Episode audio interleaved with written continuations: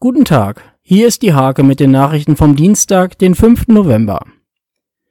Der neue Nienburger Südring wird ab Dienstag offiziell eröffnet. Die Eröffnung hat sich um etwa 1,5 Jahre verzögert. Die Kosten erhöhten sich auf etwa 18 Millionen Euro.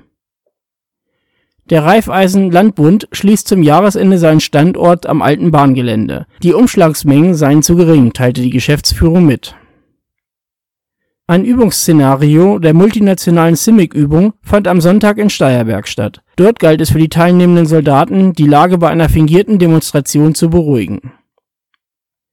In Stolzenau fand der Kreisfußballtag statt. Bei den Vorstandswahlen wurden alle in ihren Ämtern bestätigt. Unter anderem bleibt Michael Brede der Vorsitzende des NFV-Kreises in der Fußball-Landesliga der Frauen beendete der SPV Irishagen seine Pleitenserie. Nach vier Niederlagen in Folge erkämpften sich Silke Oldmanns und Co. ein 3:3 gegen Germania Helsdorf. Diese und viele weitere Themen lest ihr in der Hake oder auf www.diehake.de